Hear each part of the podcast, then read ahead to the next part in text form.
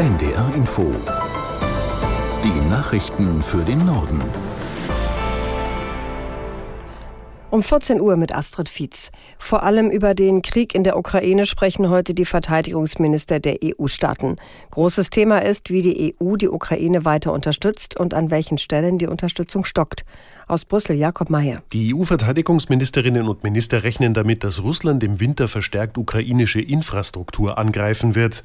Deshalb gehe es darum, diese zu schützen und die Luftverteidigung zu stärken, erklärte der deutsche Ressortchef Boris Pistorius zum Auftakt der Beratungen mit seinen Kolleginnen und Kollegen in Brüssel. Nach Einschätzung des Ministers wird die EU ihr Ziel verfehlen, der Ukraine bis März eine Million Artilleriegeschosse zu liefern. Die Frage sei, ob die Million jemals realistisch war, erklärte Pistorius. Das Gebot der Stunde sei, die Rüstungsproduktion hochzufahren und zu beschleunigen.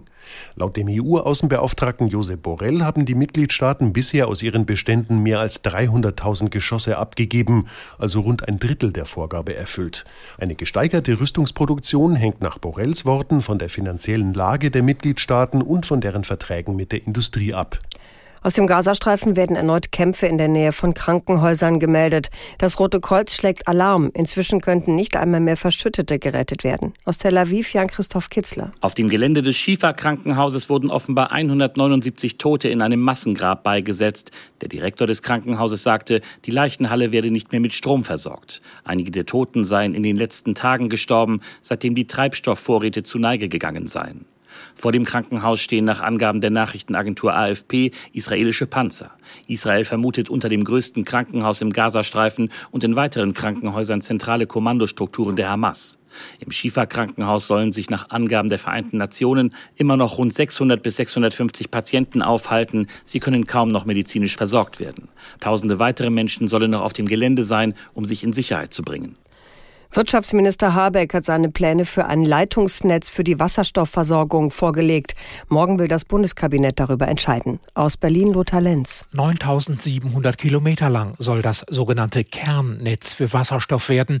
Ähnlich wie die Bundesautobahnen verknüpft es alle Bundesländer von Nord nach Süd und von Ost nach West. Später kommen dann noch die regionalen und lokalen Verteilnetze dazu. Für zwei Drittel des geplanten Wasserstoffnetzes können bestehende Erdgasleitungen umgerüstet werden. Ein Drittel muss neu gebaut werden. Die Kosten dafür bezifferte Wirtschaftsminister Robert Habeck auf knapp 20 Milliarden Euro.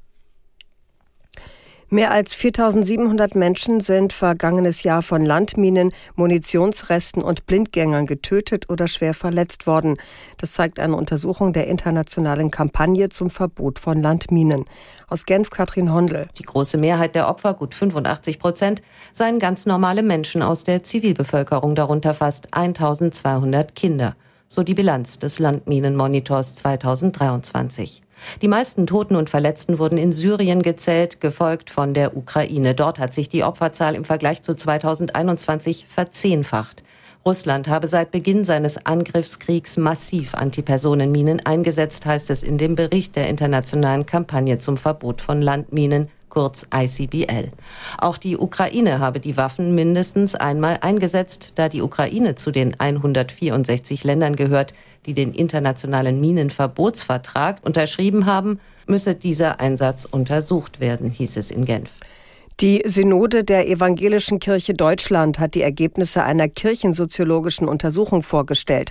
Sie gelten als repräsentativ für die Gesamtbevölkerung, weil sich zum ersten Mal auch die katholische Kirche an der Studie beteiligt hat. Aus Ulm Claudia Barthe. Nicht nur die Kirchenbindung geht zurück, sondern auch die Religiosität. Das ist ein zentrales Ergebnis der sechsten Kirchenmitgliedschaftsuntersuchung. Demnach ist nur noch ein Fünftel der Bevölkerung religiös, 56 Prozent der Befragten sind es nicht. Grundsätzlich gilt, je jünger die Menschen, desto weniger gläubig sind sie. Trotzdem erwartet die Gesellschaft, dass die Kirchen im sozialen Bereich tätig bleiben, etwa mit Beratungsstellen oder in der Flüchtlingshilfe. Hier gibt es eine hohe Zustimmung. Das Vertrauen insgesamt in die Kirchen hat allerdings abgenommen.